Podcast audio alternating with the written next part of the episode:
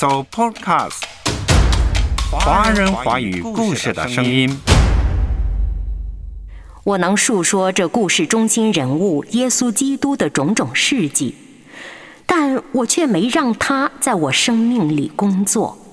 我难以真正的信靠他，恩典是属于别人的，远非我能够领会的。我在哈佛的信仰，今天走进的是一位神学博士的故事。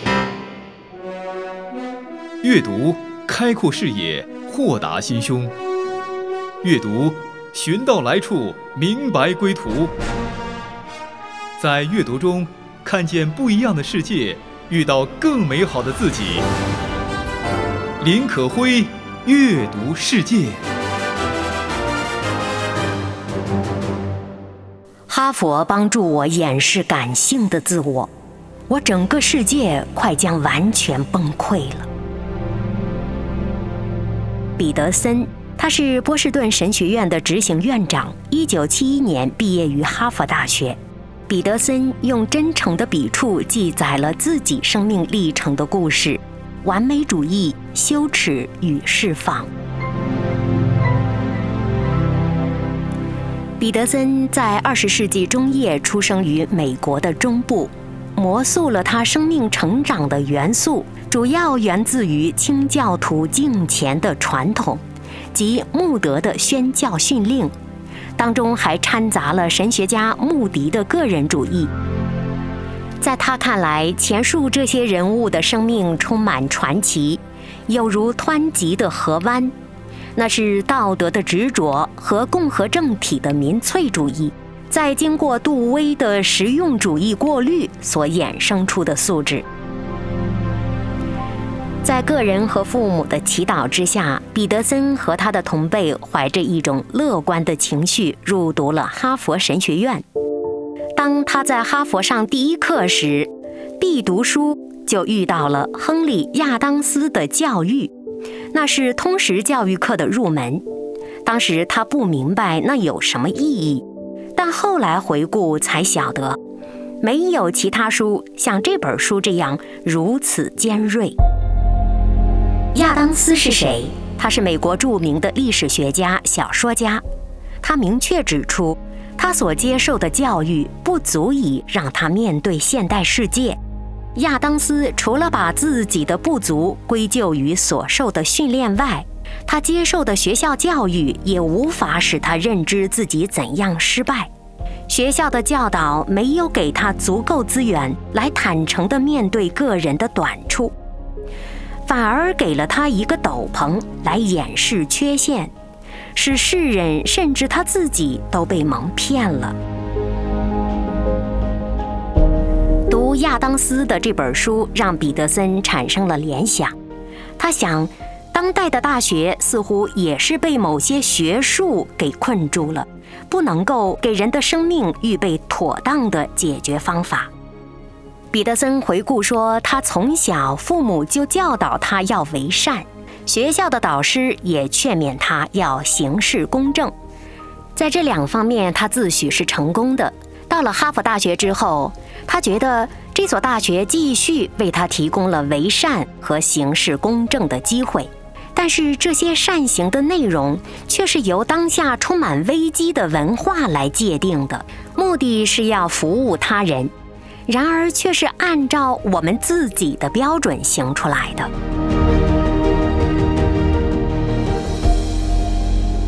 在表面上，作者说：“我深信善与义，且视之为理想。”可是我还没在情感方面下功夫内化这两个思想。换言之，我的内在境前跟外在境前是衔接不来的。为善和行义变成了具有操控性和社会性的操守。彼得森反省，当时他看到了自由和顺服神的吊诡性，恰好和上述的张力是不谋而合的。当我们越遵守神的律法，越明白自己可以达到怎样的目标，并且竭力不想放弃社会标准所界定的自由的时候，便会越觉得受到压制、牢笼和捆锁。反过来，当我们越诚挚地按神的诫命，依照他的心意为善和行义的时候，我们就愈发地感到自由，并且更有力量面对变幻不定的文化。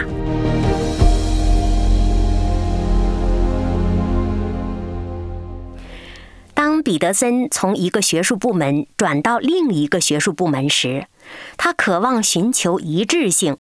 于是他选择了历史系，他很希望在那里能够找到引领他一生的方向和所需的工具。在埋首学术的道途上，当遇上人类存在和意义等难题时，他接触到的一些学科根本无法提供答案。他参与了哈佛的基督徒团契，认识了印币所团契 （Library）。这是一个瑞士和美国的基督徒群体。彼得森在这个群体当中与众人建立了关系。他也发觉这个群体的成员不断在神学上探索追求。他回顾说，在那个夏季，我和其他人一起登上阿尔卑斯高地，不单寻求基督徒信仰和哲学整合的途径。同时，也寻索着过往我一直不为意欠缺的情感的完整性。彼得森在哈佛的四年当中，论文的题目是尼采的虚无主义，这给了他一个机会，可以把自己一直探索的存有关系、意义和伦理的脉络串联起来。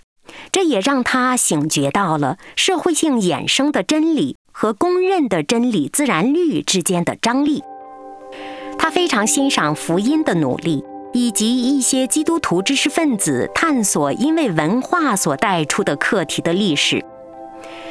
他不自觉地沿着奥古斯丁和安瑟伦所开辟的以信致明的路途探索，就是因为信仰而明白。当夜空星辰闪烁，清新姿态。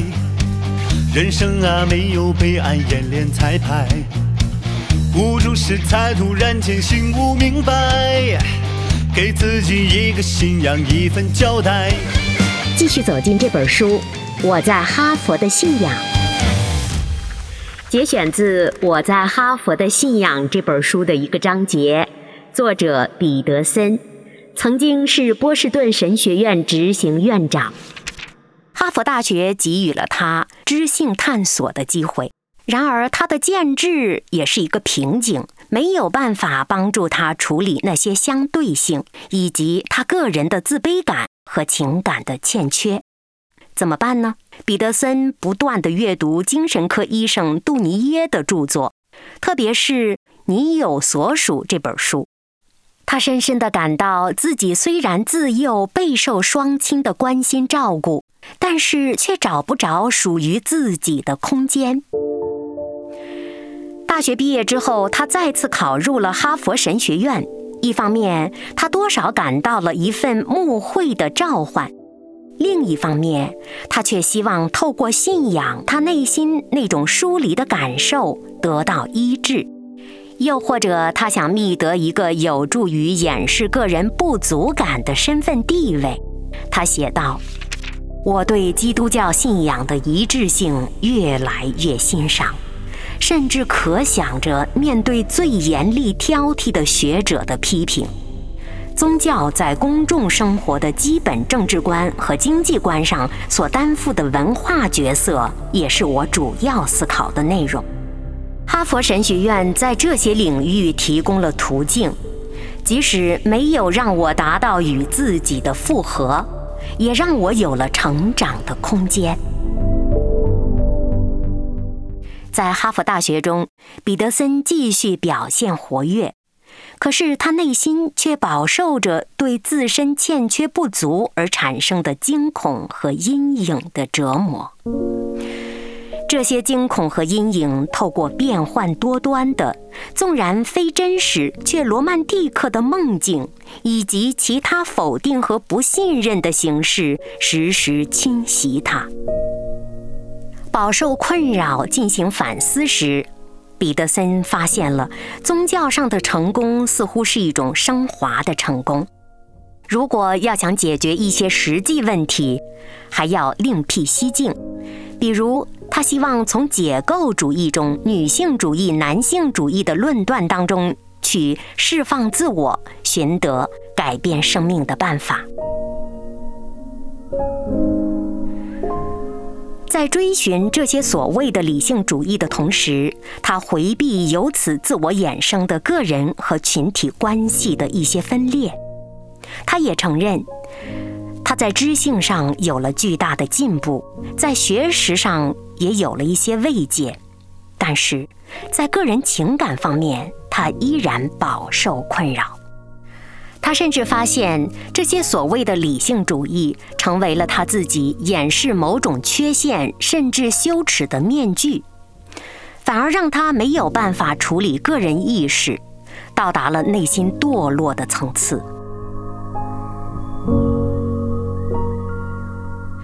彼得森的理想因着文化批判变得越来越难以琢磨，他觉得自己让无名的他者失望。他没有办法达到一个可以接受的抽象标准，同时他自觉的羞耻感一直在加深。越朝理想化的完美主义迈进，彼得森越强化了和自己甚至他人之间的隔阂。他甚至难以和别人的目光接触，他人的目光像在道出他个人深处的不足。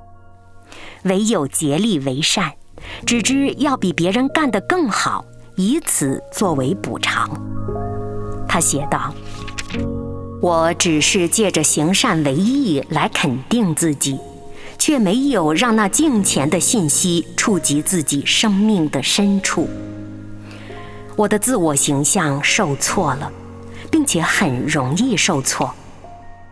我可以谈及神的恩典和他对我们的接纳。”但是自己内心深处却难以深信。我很想弄明白，耶稣究竟怎样如早期哈佛文献所言，是一切真正知识和学问的基础的。我觉得耶稣是真理，耶稣是真正学识和学问的基础，这似乎是格言。似乎抽象多于现实。彼得森觉得敬钱变成了逃遁的方法，而知性成长则纯粹是为了明白意义。但是信仰却是以实践情感和个人整合为目标的。他离开哈佛后便结婚了，接着进入了普林斯顿大学。准备攻读基督教历史的博士学位。他在大学的行政部门担任一个令他自己非常满足的职位。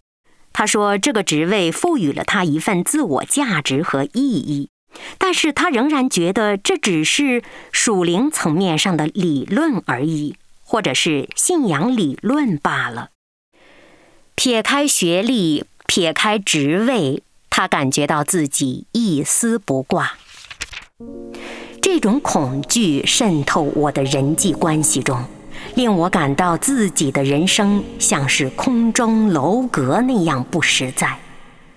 我教授历史时，感到自己只是依书直说，而不是活在其中。我能述说这故事中心人物耶稣基督的种种事迹。但我却没让他在我生命里工作，我难以真正的信靠他。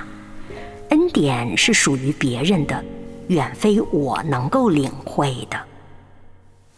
这样想的时候，彼得森的世界很快便完全崩溃，所有职衔和外在形象也都一一被剥夺了。他写道。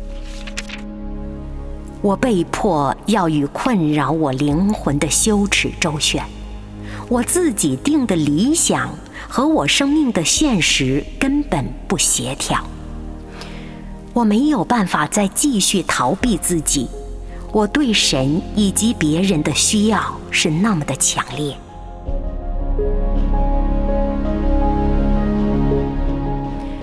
结果，彼得森和妻子的关系也以离婚告终。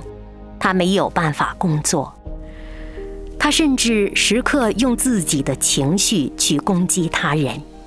他晓得，在爱里这是不当的行径。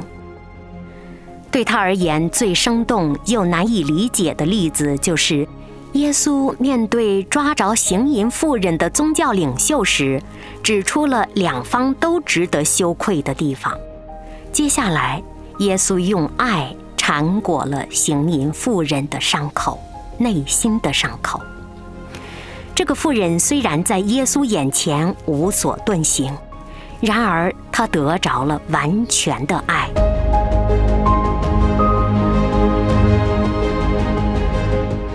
此外，彼得森也觉察到，耶稣关注受伤害的人，过于关心人是否敬虔。那个妇人可以说是被耶稣的爱所挽救的。从此，这个妇人的生命永远改变了，不是因为压力，而是因着耶稣的恩典和个人内心的感激之情。这让彼得森觉悟到。自己活像那个指控行淫妇人的宗教领袖一般，宁愿羞辱他人，而不让人知道自己生命的实况。其实他害怕自己的生命一经展开便一无是处。彼得森也感觉到了，基督正是在人的失落和赤露敞开的经验上带给人无私的恩典的。这个时候的基督给了他新的景象，让他对教会在社会的地位另有看法。这个看法部分源自一本书《吉尔基的山东愁的成分》。吉尔基在书中道出了他个人的体会，指出，即使在极度世俗化的社会，比如战时的集中营，基督徒社群仍然能够扮演支持者的角色。彼得森回顾，在法国的一所教会，曾经让他体会到了教会的角色是什么。他也因而明白了自我接纳的意思。再者，由于有机会教授批判性思考和公共生活伦理等科目，彼得森得着了机会聆听自己的内心，一边教学一边处理自己的情绪。并且正视自己不留余地的批判他人的态度，他觉得这种态度是有问题的。与此同时，彼得森也更加的明白了使徒保罗致函给罗马教会时所强调的真理。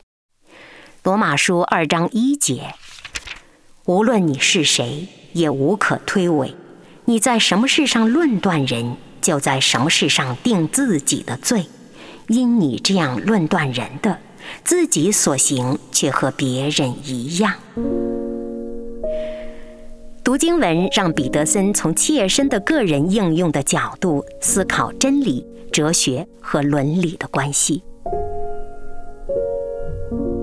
与此同时，彼得森与东欧教会合作。合作中，他发现了那些和人分享信仰的人拥有着扎实有活力的信仰基础，这影响了他，让他重新看待信仰的社会意义。每当我无力前进，开口呼求你名，你总是我从心的利益。每当我缺乏信心，无法面对自己，你安慰我，赐下平静。这一连串的事件让彼得森学会了信靠，他明白了诗篇四十六篇二节的意义：地虽改变，山虽摇动到海心。我也不要害怕。让我将焦点转向你，不再坚持我自己，专心仰望耶和华。地虽改变，山虽摇动到海心，我也不要害怕。每步路有你指引，甘心乐意在所幸的事上认定你。更重要的是，彼得森在此时明白了使徒保罗所说的“神的恩典在人的软弱上显得完全”是什么意思。他写道：“我完全投向在基督里发现的接纳，神的恩典就自然地彰显了。我完全沉浸在释放中，以往生命中不安全的领域，如今已经成为谦逊、信任、聆听及奇妙启迪之处。我看到了集至善至义于一身的基督。”竟在十字架上甘心乐意，并毫无惧色地被羞耻拘捆。虽然十字架乃是为最卑贱者而设的死刑，但是希伯来书的作者指出了，耶稣轻看羞辱，忍受了十字架的苦难。耶稣勇于面对确认羞耻，并且拒绝受其拘禁。后来，神让基督再次复活，也正正显明了神有医治羞耻的大能，而这大能可以应验在我身上。让我将焦点转向你，不再坚持我自己，专心要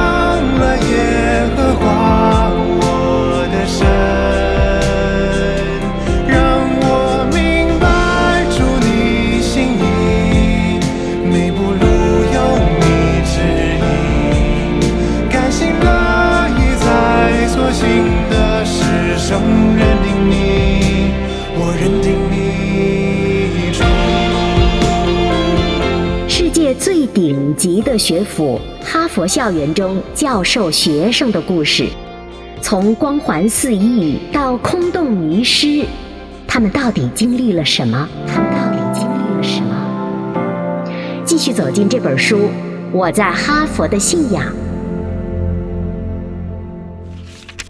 在我个人身上，这真实的经历可以说是真理与经验的结合。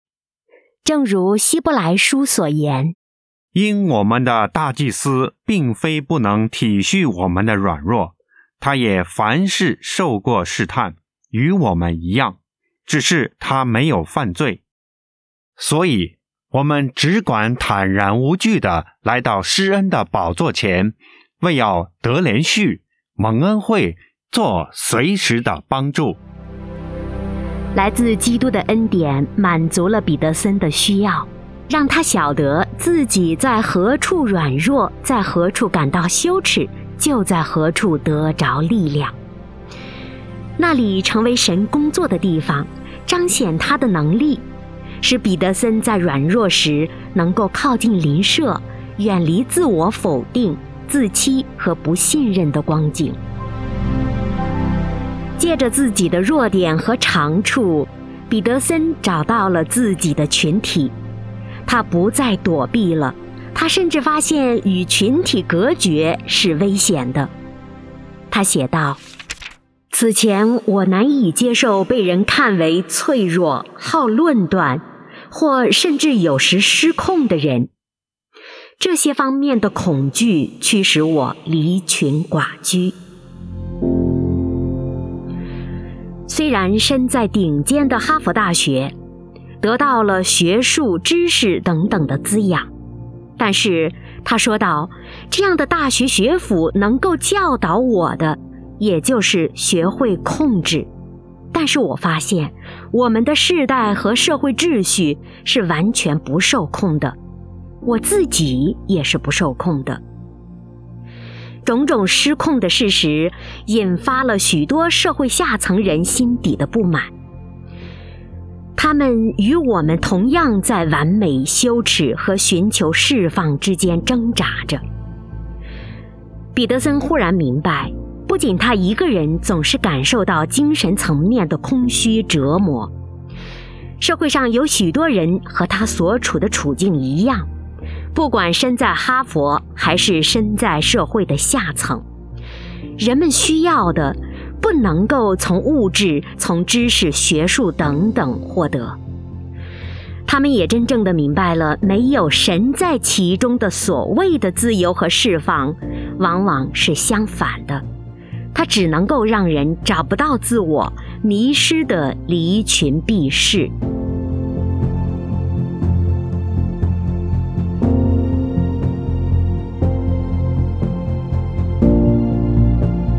节选自《我在哈佛的信仰》这本书的一个章节，作者彼得森，曾经是波士顿神学院执行院长。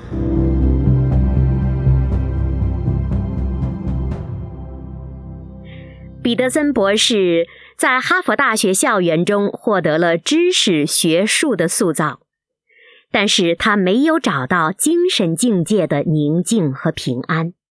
直到真正的找到了神，来到施恩宝座前，他才获得了心灵的满足。此时，彼得森才晓得什么是圣洁的生命，人生到底有什么样的意义。他甚至觉得，原来这一切是透过脆弱和羞耻来成就的，人生的每一步都没有白走的。在这个过程当中，他从一个离群避世的独居者，变成了喜欢服侍他人的热心者。原来总想控制一切，总是以自我为中心。后来他觉得这不过是幻象。这些幻象在彼得森的身上渐渐消逝了。不管是身处世界顶级学府哈佛大学的校园，还是普通的民众之间，我们都会发现，人精神层次所需要的，不是物质可以完全满足的。那些高等学府尤其要注重的是学生的精神层面的健康的培养。灵性的稳固发展也是更应该关注的。精神的丰满、灵性的健康，才是一个人真正的安身立命之本。不管什么样的学府，都不能止于发掘学生的知识天分。彼得森也更加明白了，虽然当下知识丰富，但是我们不能够通过这知识。去洞悉真理，至少这条路常常走不通。在大学学界重新展现的价值探索的过程当中，我们应该明白，哈佛大学曾经的基石就是一种洞见。哈佛曾经的基石是以基督。为真理。让我将焦点转向你。约翰福音十四章六节，耶稣告诉我们说：“我就是道路、真理、生命。”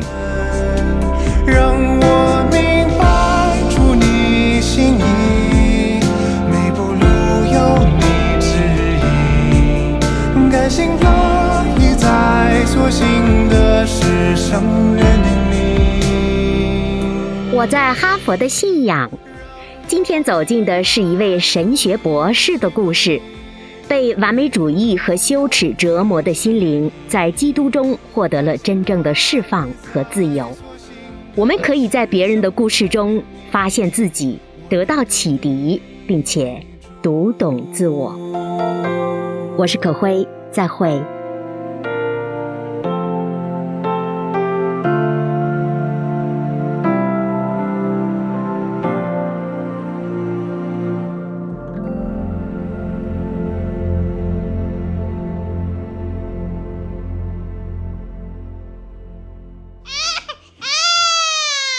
Supercast，华人华语故事的声音。